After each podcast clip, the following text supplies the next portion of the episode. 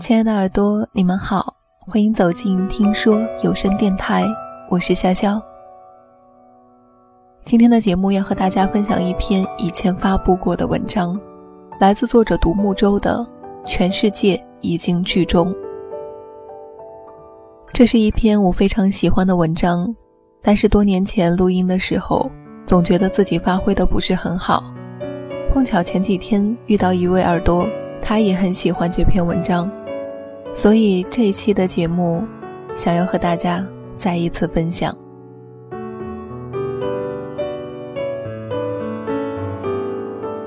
二零零七年的夏天，我将一头酒红色的长发重新染回黑色，戴上黑框眼镜，刘海垂下来挡住眼睛，暗藏一个拒绝的姿势。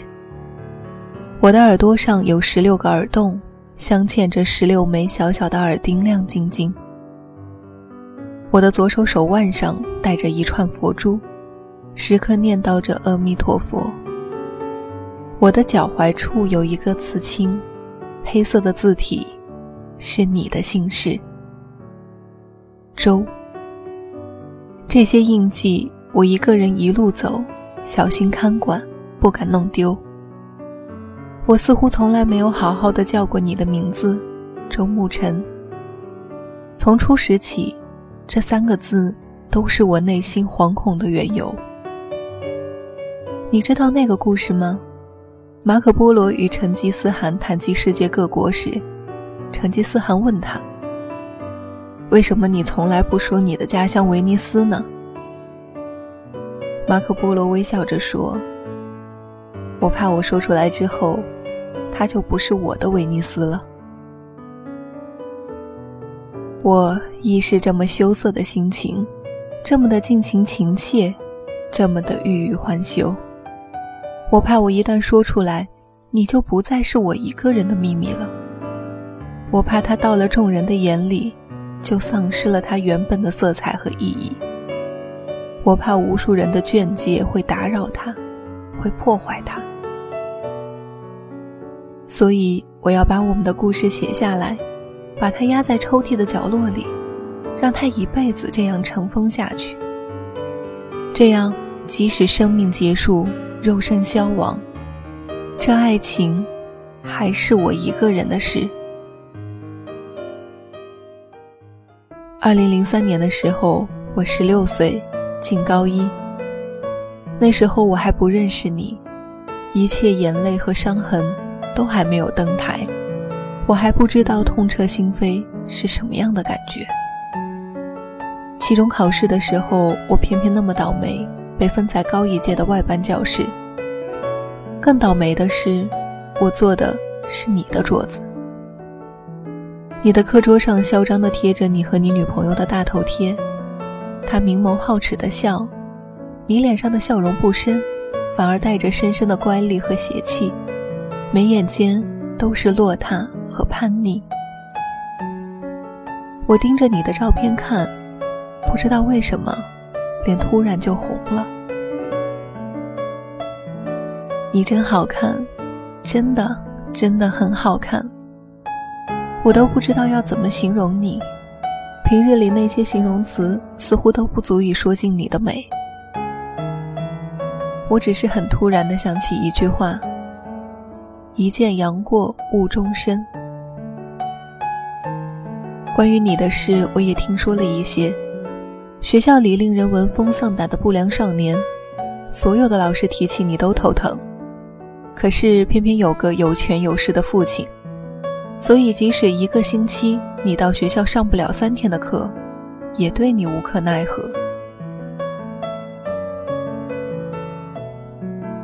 我匆忙把试卷写完，起身要去交卷的时候，觉得有点不对劲。低头一看，我的裤子上不知道怎么回事。粘着一大坨的口香糖，我吓了一跳，下意识的用手扯，这下更惨了，弄得整条裤子上到处都是。眼看着这条裤子完全就给毁了，我气得眼泪都快掉下来。随手打开你的抽屉，想找点什么东西来利用，却看到你留下的纸条，上面写着一句话：“口香糖的味道好吗？”旁边还画着一个很欠扁的笑脸。我这才知道你是故意整坐在你位置上的人。我只能叹口气，裤子上残留着你给我的礼物，交了卷。对了，我还报复性的把你和你女朋友的大头贴给撕了下来，装进了钱包。周沐晨，别怪我手痒，我知道你女朋友已经出国去了，你每天只能对着照片想念他。可是谁叫你弄脏了我最喜欢的一条裤子呢？夫子都说以德报怨，何以报德？所以你不仁，我不义。我没想到你居然真的为了一张照片找到了我们班来。你站在门口大声叫我的时候，全班同学的目光就像几十支灯泡一样射在我的脸上。我看到每个人的脸上都写满了好奇，谁都不明白，一向循规蹈矩的我。怎么会跟你这样的人扯上关系？我慢吞吞地走向你的时候，紧张的手心都出汗了。时隔多年，我都记得当初那种忐忑，却又怀揣着些许期待的矛盾心情。你盯着我看了好久，我用无辜的眼神映衬你的探视。我们谁也不说话。十月的风，已经有凉意了。我的头发被风吹得乱七八糟。你忽然笑了。你问我：“你就是林卓宜？”我点点头。你又接着问：“那口香糖是你销售了？”我还是点头。你的笑意更深了。弄干净没？我摇头。怎么都弄不掉。你是来赔我钱的吗？我怎么都没想到，这句貌似平常的话会让你笑那么久。我看着你的眼角眉梢都洋溢着欢喜，好像我说了一个全世界最好笑的笑话。你伸出手来弹我的额头，林卓宜，我从来都不知道赔是什么意思。另外，其实你可以把裤子放进冰箱。冰冻几个小时，等口香糖结冰了，很轻松就能够弄下来。我傻乎乎的哦了一声，你又深深的看了我一眼，什么话都没说就走了。我正要大松一口气时，你又转身说：“那照片，你拿着做个纪念吧。”说真的，我那是真看你不顺眼啊！你以为你是明星吗？还做个纪念。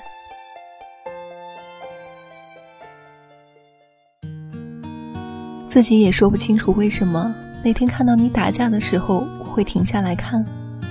我一向对这样的场面避而远之。我更说不清楚为什么当你被人从背后偷袭时，我会毫不犹豫地冲上前去，替你挡住那一只啤酒瓶。当那群人作鸟兽散时。你抱着我，仿佛我即将撒手人寰般撕心裂肺地喊：“林卓宜，你别吓我！”我使劲推你，却好像在推一堆棉花似的，用不了一点力气。我想叫你别那么大呼小叫，这么失态，可是话还没说出口，就感觉一股暖流从额头上流下来。你用手捂住我的伤口，我感觉到你整个人都在发抖。你在我耳边说：“你不会有事的，我保证。”你带着那个人来道歉时，我的头还包扎得像个木乃伊。我迷迷糊糊地看着满身淤青的他们，一个个低声下气地给我道歉。你的目光里透着清晰的凛冽和锐利。他们走了以后，我问你：“他们挨打了吗？”你点一根烟来抽，白色的万宝路。你背对着我，我看不到你的表情，但是你的声音里有着非同一般的淡漠。你说，打他们是轻的，我更想杀了他们。你回过身来的样子，像个顽皮的孩子。你说，来，小美人。你受委屈了，我牺牲点儿，让你占点便宜吧。边说你就边把我往怀里拖。那时候的你比我高多少呢？反正我的耳朵可以刚好在你的胸口，听见你的心跳声。我感觉到自己的脸已经火烧火燎了，你的下巴磕在我的头上，我闻到你身上有淡淡的馨香。你若有所思地说：“那天，你为什么？”话还没说完，我就抢着回答了。我不知道啊，我真的不知道为什么我会替你去挡。但是假如时光倒流，我想，即使那是一颗子弹，我也依然还是会奋不顾身地冲过去的。那种笃定而强大的力量，我说不清是什么，要很久很久以后才知道。那种力量的名字，叫做爱情。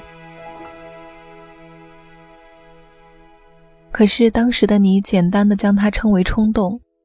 你抱着我说：“以后不要那么冲动了。”我傻傻的应你，却不懂得为自己辩解。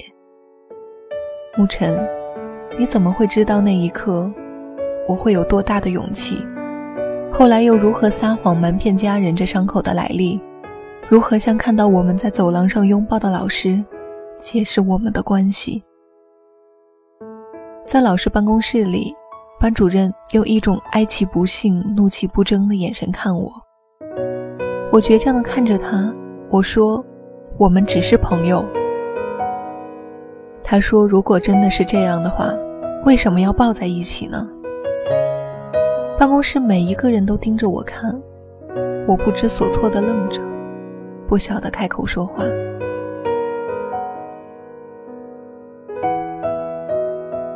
过了好久，我迈着沉重的脚步走出了办公室。你在教室门口等我。见到你时，我努力地挤出一个笑来。你拉着我的手，二话不说就走。我什么也不问，一路上安静地跟着你。你把我带去一间酒吧。下午的时候，酒吧里没什么人，服务生放着一首老歌，王菲的《梦醒了》。他空灵的声音，百转千回的吟唱。如果梦醒时还在一起，请容许我们相依为命。深爱也许已是。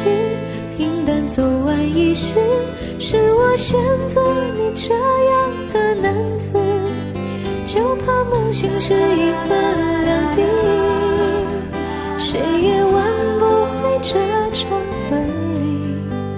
爱恨可以不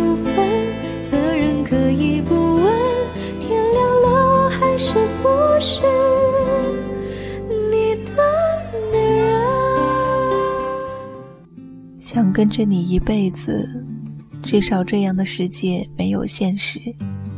想赖着你一辈子，做你感情最后一个天使。如果梦醒时还在一起，请允许我们相依为命。你埋着头喝杰克丹尼，我喝着蓝精灵。你说这不是酒，是苏打水。那为什么？我会有一种想流泪的冲动呢。你握着我的手，叫疫情。那个已经在大西洋彼岸的女孩子，那个有着动人微笑的女孩子。你问我为什么背叛你？我的头突然很痛，我想有些事也许真的是我误会了。外面的阳光很灿烂，我去卖耳钉的地方穿耳洞。我穿了十六个耳洞，连耳蜗和耳屏都没有放过，看上去很像千疮百孔的心。第二天你来找我，看着我肿得像个猪八戒似的耳朵，好奇地问原因。你根本都不记得你喝醉了之后。发生的事，我笑了笑，没说话。有关我们的传闻，在学校里成了人人茶余饭后的谈资。也有朋友来问我，究竟和你是什么关系？我怔怔地看着他们，眼神比谁都无辜。我不是装的，沐晨，我也想知道我们究竟是什么关系。我们离暧昧那么近，可是离爱情那么远。你一直都叫我小美人或者林卓宜，可是我亲耳听到你给苏艺琴打电话的时候，叫她“亲爱的，亲爱的，亲密的爱人”。我离那个称谓似乎有千万光年的距离。你依然对我很好。愚人节的时候，我打电话骗你说我被车撞了，在医院躺着。你挂掉电话，心急火燎地赶来医院，却看到捧腹大笑的我。我蹦到你面前说：“周慕辰，愚人节快乐。”本以为你又会伸出中指弹我的额头，可是你只是脸色铁青地看着我，一言不发。恐怕连你自己都不知道，你沉默的样子有多可怕。仿佛晴朗的天空突然阴黑，所有的色彩在一瞬间褪成灰白。我去咬你的手臂，你用力的甩开我。我可怜兮兮的跟在你身后叫你，你也不理我。我不知道你是怎么了，只是一个玩笑而已。难道你真的希望看到我躺在急救室里吗？不知道过了多久，你终于回过头来看我。我的脸色惨白，全身都冒着虚汗，头发湿漉漉的搭在额头上，整个人像一只残破的风筝。你被我吓到了，你焦急地问我是不是不舒服，我却在你开口的那一瞬间灿然而笑。你不生气了就好。你望着我，眼睛里有什么东西一闪一闪的，像启明星一样明亮。人来人往的街头，车辆川流不息，霓虹划过静谧的夜空。我们在一片嘈杂声中，有了第一次认真的对话。你说，疫情回来了，今天下午到。我答应去接他。可是，你打电话说出了车祸，我就马上赶来了。我没想到你骗我，我的眼泪不能一直的掉下来。对不起，我不是故意的。你叹着气，皱着眉拍我的头。好啦，没事，你是小孩子，我不该怪你的。我把你的手扯过来盖在我的脸上，我的眼泪全部落在你的手掌里。至少也有一次，不是吗？至少这一次，你是选择了先来见我。只要有一次就该满足了，应该是这样吧？我的声音那样沙哑，语气却又那样镇定。周沐晨。你对我动过心吗？哪怕一分钟的喜欢过我吗？我说这句话的时候，死死的盯着你的眼睛。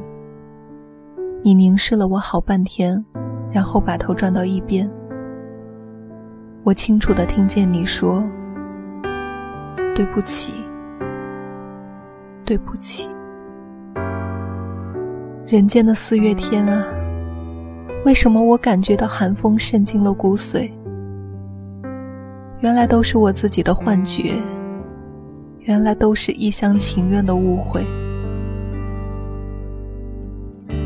你好像以为我会嚎啕大哭，我望着你焦虑的神情，反而释然了。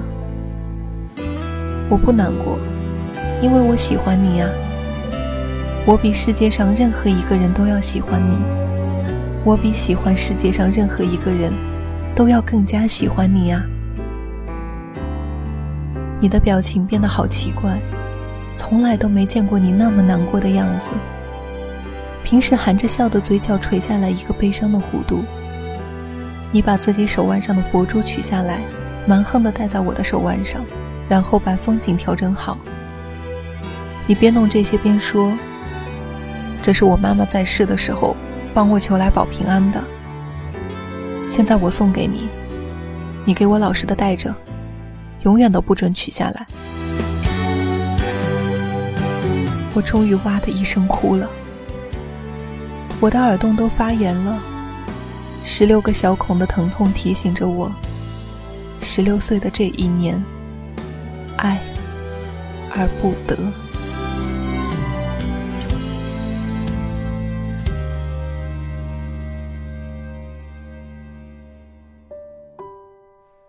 苏逸晴本人比照片更漂亮。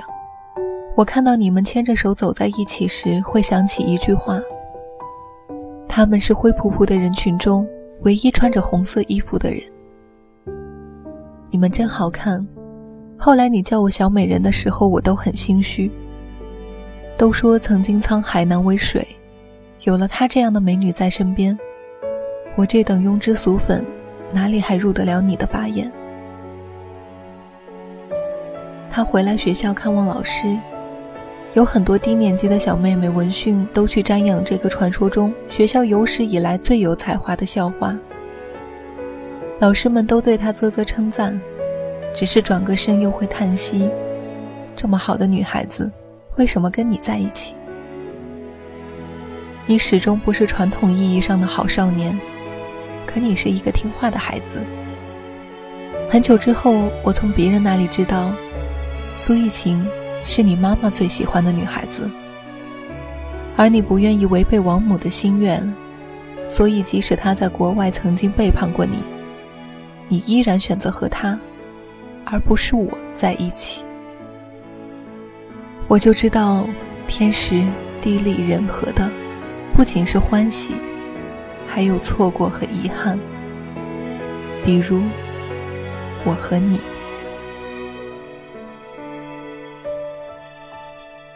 晚上你们请了很多人吃饭，你也打来电话叫我，我死活不肯去。你在电话那头沉默了半天，后来压着声音低沉地说：“林卓一，就算我求你了。”你一说这样的话，我就丢盔弃甲了。可是，在饭桌上，我什么都吃不下。一清看着我，眼神里有些狐疑。我心虚的要命，还得硬撑着装作什么事儿都没有。中途，他叫我陪他去对接的药店买点胃药。付钱时，他随口问我有没有零钱。我连忙打开钱包翻。就在我打开钱包的那一瞬间，我知道我犯了一个错。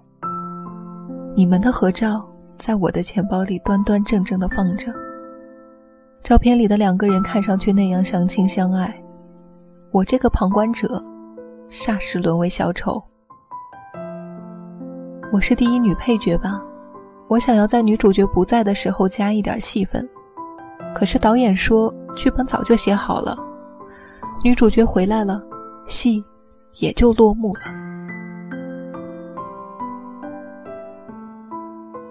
他的脸背着光，我看不清楚他的表情。他淡然地问我。你喜欢他是吗？可是没有用的，你的喜欢是没有结果的。我笑了，我喜欢他是我自己的事，要什么结果呢？是你让我明白，爱情可以是永远不忘记，爱情可以是永远不放弃，有时候爱情可以是一个人的事情。疫情像我要那张照片，我迟疑着要不要交出来。他一句话就粉碎了我的迟疑。他说：“不要留恋了，他今年跟我一起出国，我这是为你好，彻底死了心，才不会难过。”我呆住，紧接着心脏深处有剧烈的绞痛，耳朵里巨大的轰鸣，好像有一只大手扼住我的喉咙，发不出一点声音。不知道过了多久，我才恢复过来。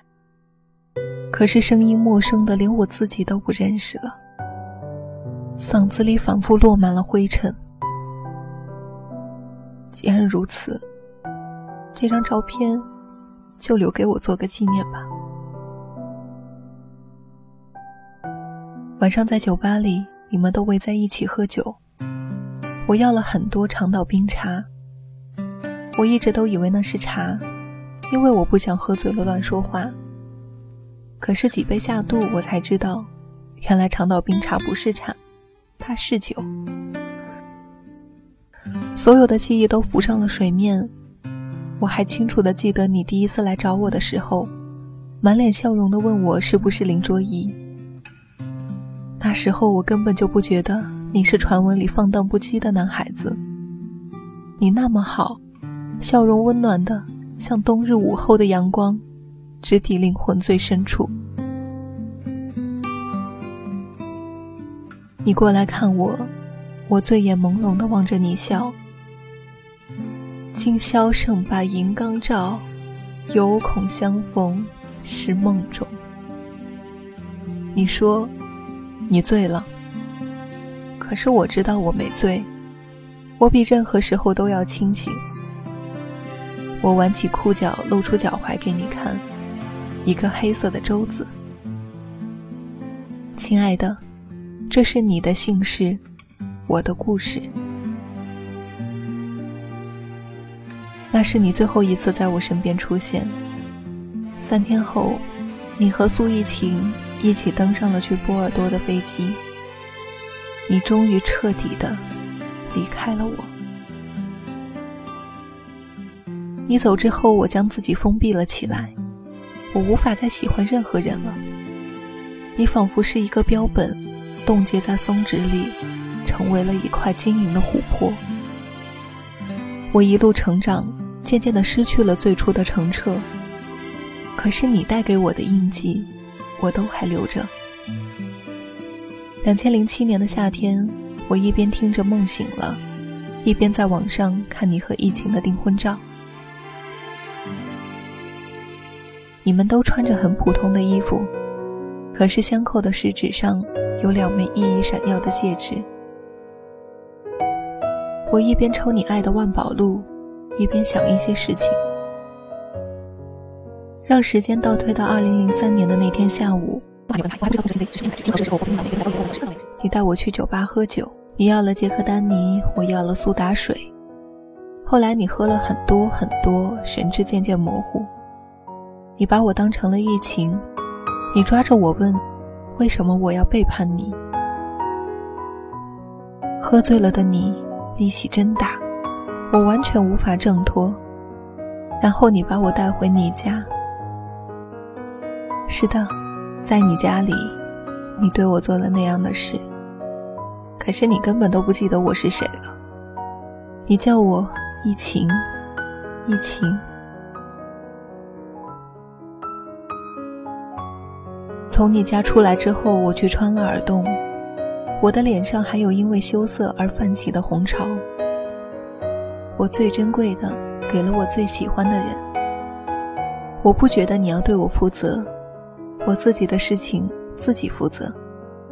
我穿了十六个耳洞，代表我十六岁时认识你，我把最好的年华献给了你。然后是愚人节那天。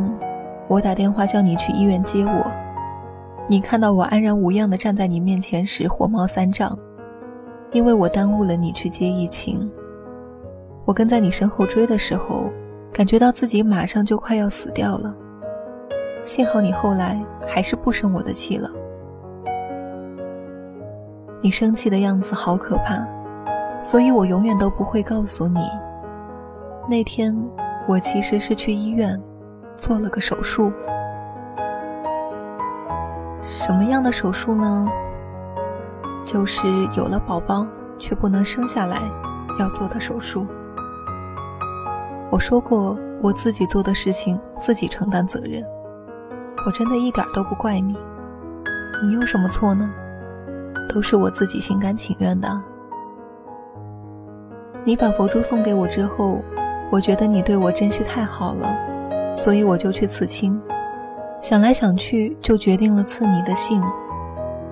简单的一个字，就是我全部的爱情。时间会将这些秘密逐渐埋藏，而我所有的希望，就是你那那感获的幸福。我通过各种方法找到了你的博客，每天都偷窥你的生活。每次看你的博客时，我都在抽万宝路。我从一个法国的朋友那里知道，他另外的一个名字，叫“男人不忘女人的爱”。你的生活真平静啊，可是最近的一篇日志，你让我看到痛哭失声。那是一篇点名回答问题的游戏。最后一个问题是：你这辈子说过最大的谎话是什么？你的回答是：有个女孩子问我有没有喜欢过她，我说对不起。而真实的答案是四个字：我很爱他。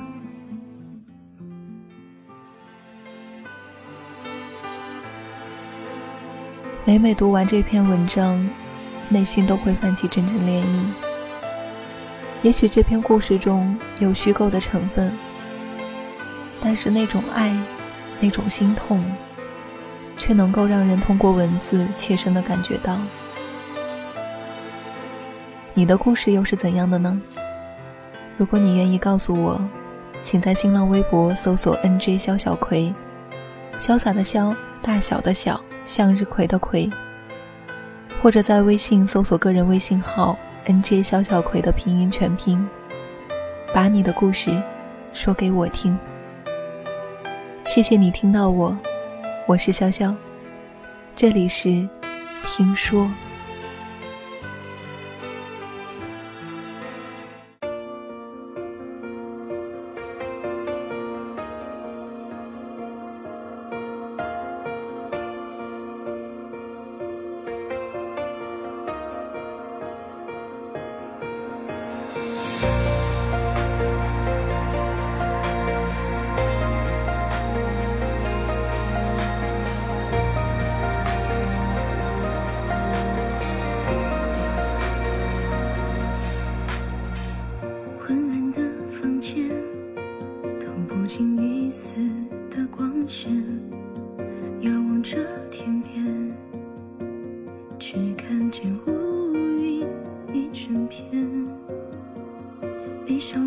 再